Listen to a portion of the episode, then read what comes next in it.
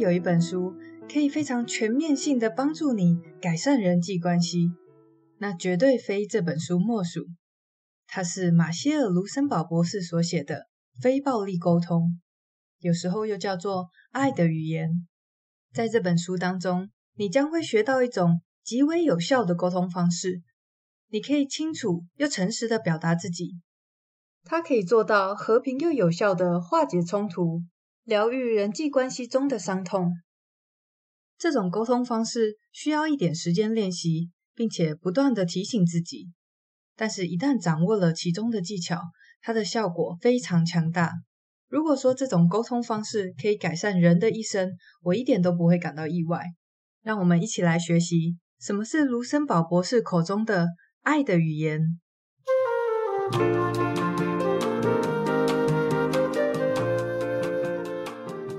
森堡博士一家人早年生活在密西根州的底特律，当时。他们生活的城市冲突不断，住在台湾的我们可能很难想象，可以拥枪的美国在冲突爆发的时候会是一副多么可怕的景象。冲突升温的时候，他们一家人躲在家里不敢出门，街头上每天都有人死去。小时候，他有一天放学后无缘无故的被两个男孩摔在地上，拳打脚踢，这让年纪轻轻的他忍不住思考。究竟是什么使我们难以体会到心中的爱，以至于人们互相伤害？又是什么让有些人即使在充满敌意的环境中，也可以心存爱意呢？基于这样的疑惑，他开始学习临床心理学，并获得了博士学位。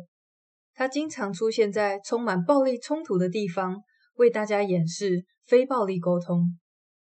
一般来说，我们都不认为我们自己的谈话会有什么暴力的成分，但如果我们把暴力解释为带给他人痛苦的行为，那么在我们的言语当中，或多或少在不经意的情况下会引起他人的痛苦。作者很清楚的知道我们的言语以及表达方式所产生的巨大影响。后来，他发现了一种沟通方式，用这种沟通方式来谈话。能够使人们心意相通，乐于互助。他引用了印度圣雄甘地所使用的概念，把这个沟通方式称为非暴力沟通。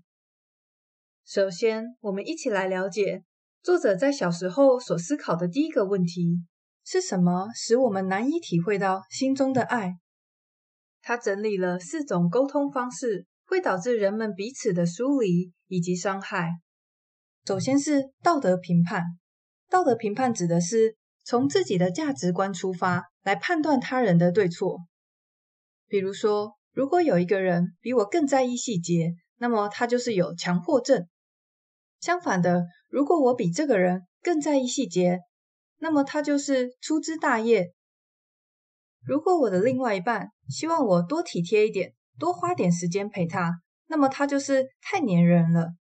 反过来说，如果我希望对方多体贴我一点，那他平时一定是冷漠的跟一块木头一样。像这样从我们自己价值观出发的批评，不但主观，而且很可能会招来敌意。就算对方听了批评让步了，也很可能是心怀怨恨。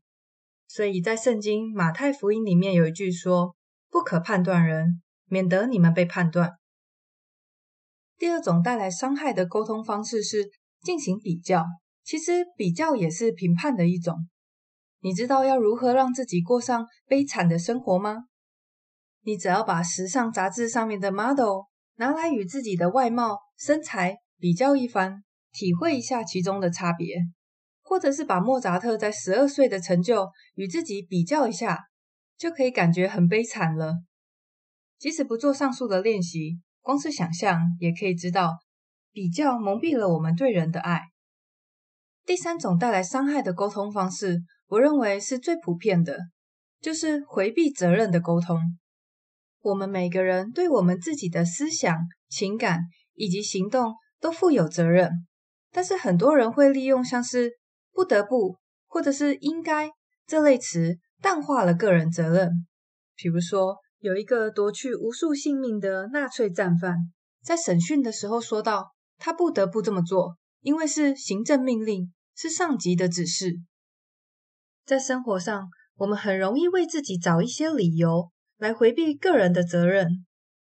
常见的理由有个人扮演的角色。为什么我要做讨厌的工作呢？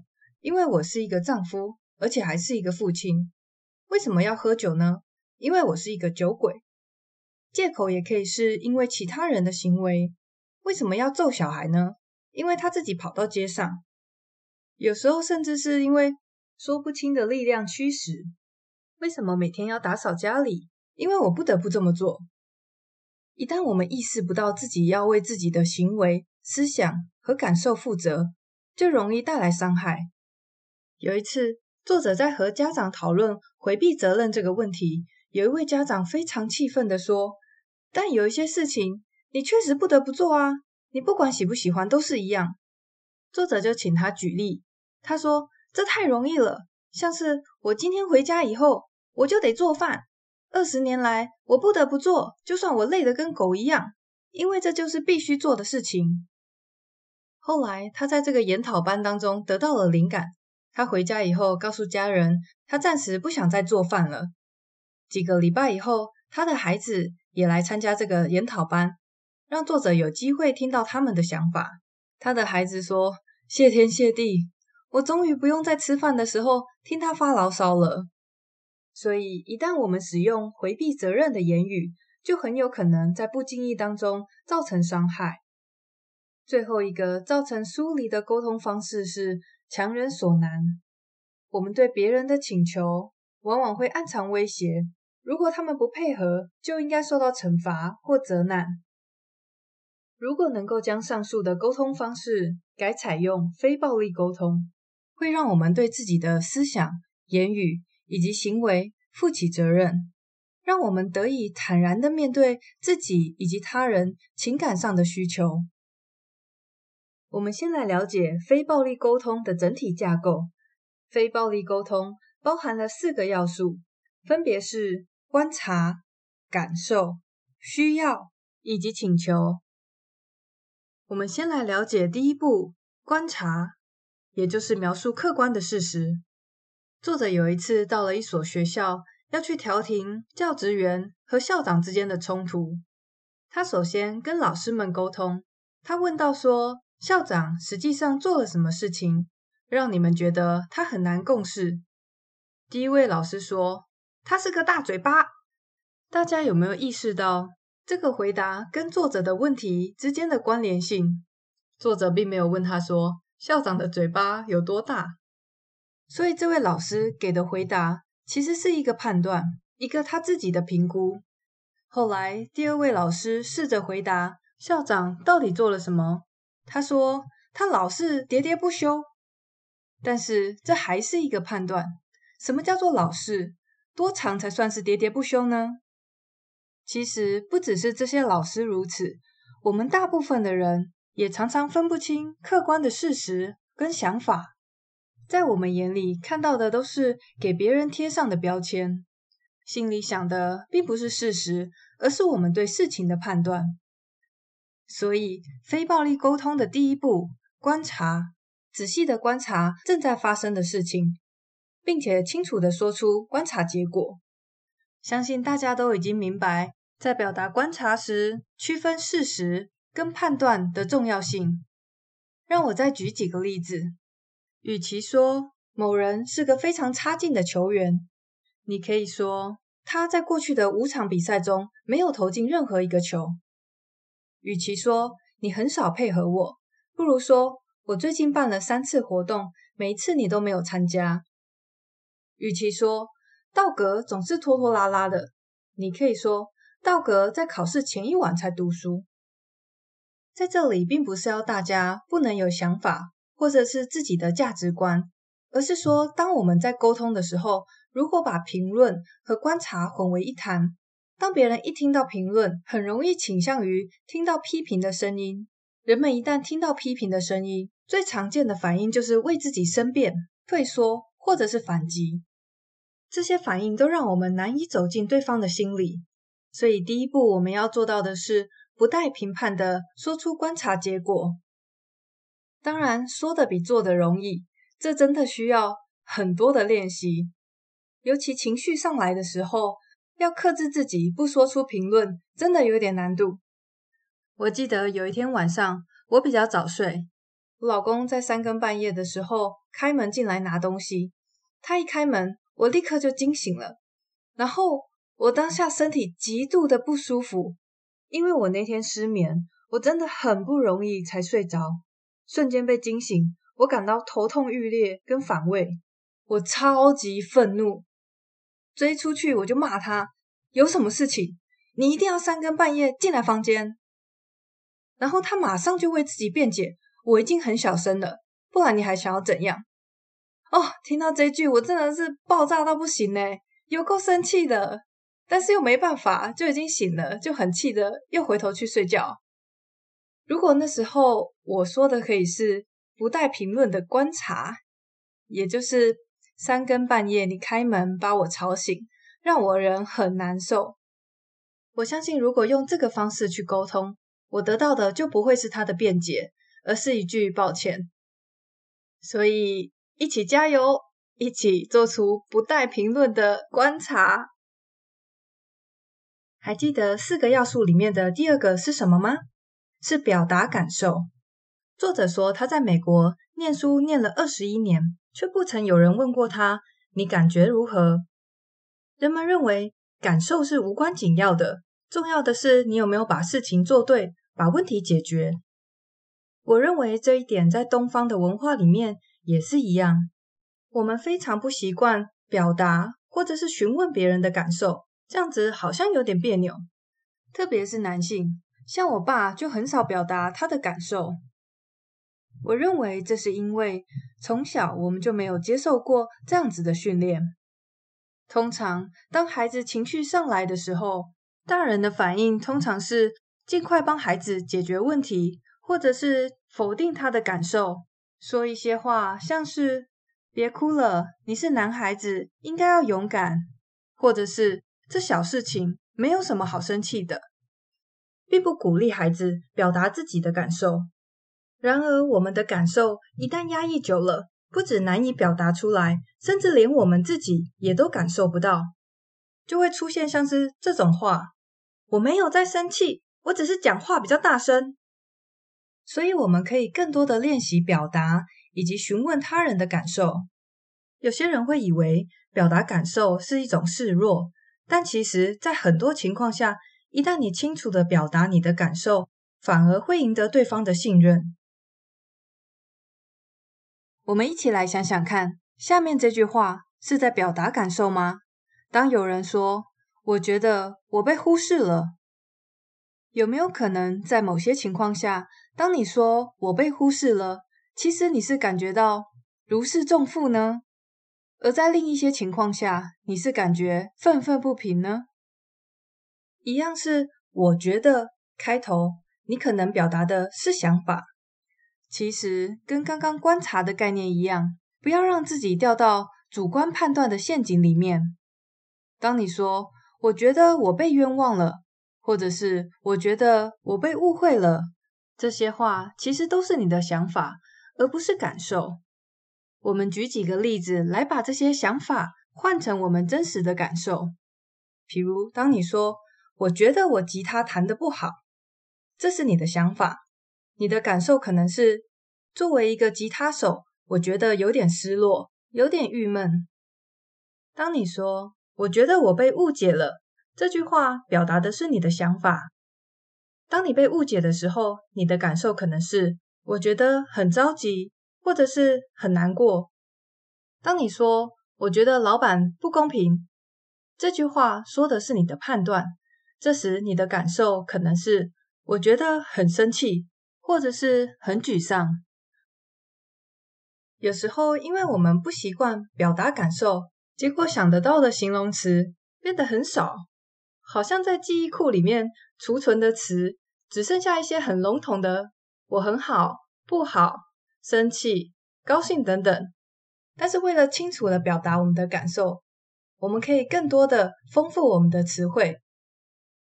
说完了感受，接着第三步是。表达需求，跟上一个要素有一个共通点是，很多时候我们并不被鼓励表达自己的需求，而是一味的活出别人的期待。有一位女士在参加非暴力沟通的研讨班时，说到这里，她情绪好像很激动的走到外面，说她要冷静一下。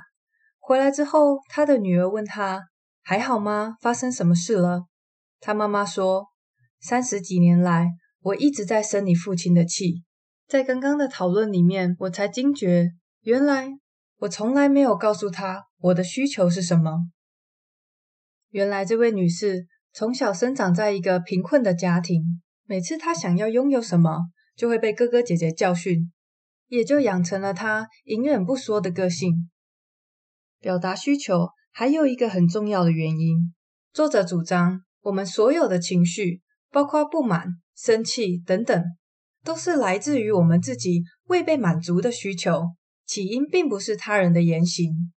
听到这里，你可能会说，到底在胡说八道些什么？假设我今天在同事面前被老板毫不留情地数落一顿，我感到很愤怒，难道这个情绪不是老板导致的吗？你可以试着想想看，当你今天没有被尊重的需求，还会感到生气吗？说得更直接一点，如果今天是一个不知羞耻为何物的人，就算被当众批评，他也不会生气，因为他没有感觉需要被别人尊重，甚至被骂了还可以嬉皮笑脸的。借由这个比较，可以发现到，我们愤怒的情绪是因为被尊重的需求没有获得满足，虽然跟老板有关，但却不是起因。还记得前面有说过，我们每个人都要为自己的情绪负责吗？这一步之所以很重要，就是因为透过了解我们自身的需要、期待以及想法，我们不再指责他人，而承认我们的感受源于自身。所以，千万别说出“你让我怎么样”这种话，像是“你这样说话让我很生气”，或是。你老是不打扫房间，让妈妈非常伤心。当我们这样说话时，我们常常都企图用内疚来改变对方的行为，其实是一种暴力的沟通方式。除了我们自己，没有人理所当然要负担我们的情绪。我们可以利用一个句型来练习表达感受和自身的关系。句型是：我觉得怎么样？因为我。点点点，比如说你没有把饭吃完，妈妈觉得很担心，因为我重视你的健康。老板说话不算数，我很生气，因为我想要有一个长假去拜访我的弟弟。借由这个简单的句型，我们就一次表达了两个要素，也就是感受和需求。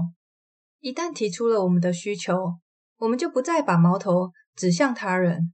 比起用批评的方式表达，其他人更有可能对我们的需求做出积极的回应。现在我们已经知道，表达感受背后的需求，我们就是在为自己的情绪负起责任。但是如果今天别人把情绪倒在你的身上，又该怎么反应呢？台湾很流行一个词，叫做情绪勒索。在这边，我想用另外一本书上看到的一个词汇，叫做“课题分离”，来说明这个概念。一个没有做好课题分离的人，他会误以为自己应该要负责他人的情绪，以为自己有义务要带给身旁的人快乐。这种人被作者称为“情感的奴隶”。如果他的爱人过得很糟糕，他就会指责自己做得还不够好。这种人通常会过得很辛苦，因为我们不可能满足身边所有人的期待。面对他人的情绪，另外一个极端的反应是完全无动于衷。你的情绪、你的困扰跟我一点关系都没有。抱持着这种态度的人，或许不像情感的奴隶，会过得很辛苦，但是他们大概不管走到哪里都不会受欢迎。毕竟，没有人会想要跟这种冷漠的人在一起。而一个做好课题分离的人，他们懂得划清界限。你的情绪是你的，我的是我的。但是我会关心你的情绪，我会回应你的请求，这是因着爱的缘故，而不是因着内疚或恐惧。我记得有一次，我不知道说了什么，还是做了什么，让我老公不高兴。那时候我们原本要一起出门，结果他就闹脾气，掉头就走回房间里。当下我的心情也是直接荡到谷底。可是没多久，我突然意识到，那是他的情绪没有处理好。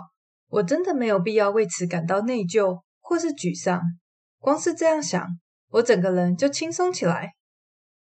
所以，一个做好课题分离的人，被作者称为是生活的主人。我们对自己的思想、情感负起完全的责任，同时，我们也认识到自己的牺牲没有办法满足别人的需求，但在划清界限的同时，依然可以因着爱的缘故彼此关心。在今天的内容里面，我们分享到了四种。带来疏离的表达方式，它们分别是论断、比较、回避责任，还有强人所难。此外，我们也深入的讨论非暴力沟通里面的前三个要素，分别是表达观察、感受和需求。借由表达情感背后的需求，我们学到了如何为自己的思想、情感、行为负起责任。同时，能够利用课题分离来保护自己，免于他人的情绪勒索。在下一集的内容里面，要带大家继续来了解非暴力沟通里面的最后一个要素，提出明确的请求，以及如何使用这四个要素来倾听他人和自己内心的声音。谢谢你跟我一起学习，我是 Tanya，我们下次见喽，拜拜。